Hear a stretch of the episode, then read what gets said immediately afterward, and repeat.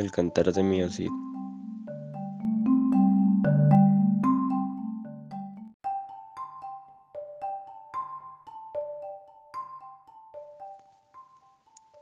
El cantar de mi es una historia que narra los hechos finales de la vida de Rodrigo de Vivar. Esta historia basa sus eventos en ficción para resaltar aspectos heroicos de los protagonistas como su lealtad, su fe en Dios y su amor por su familia. Esta historia se divide en tres cantares en los cuales se relatan los hechos más importantes de la vida de los protagonistas.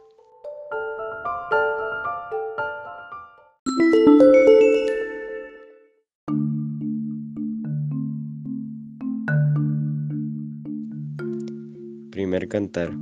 En el primer cantar se habla sobre cómo el Cid fue expulsado de Castilla gracias a acusaciones de sus enemigos. El Cid deja a su esposa Jimena y a sus hijas Elvira y Sol en el monasterio.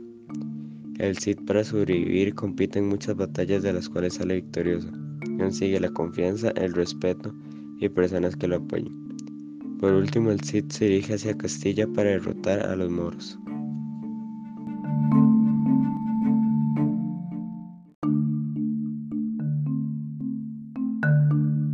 Segundo cantar. El Cid se dirige a Valencia y logra conquistar.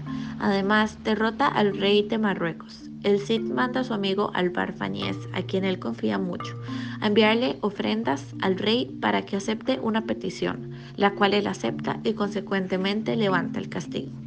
Finaliza cuando los jóvenes de Carrión le piden la mano a Elvira y Sol, las hijas del Cid.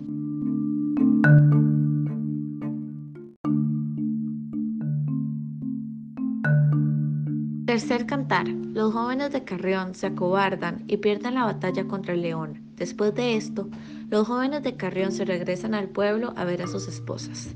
Los jóvenes de Carrión se vengan del Cid con sus hijas, las azotan y les roban sus joyas y pertenencias. Un joven rescata a Elvira y a Sol en el bosque. El Cid ordena un juicio en el cual los jóvenes de Carrión son acusados y pierden todas sus riquezas.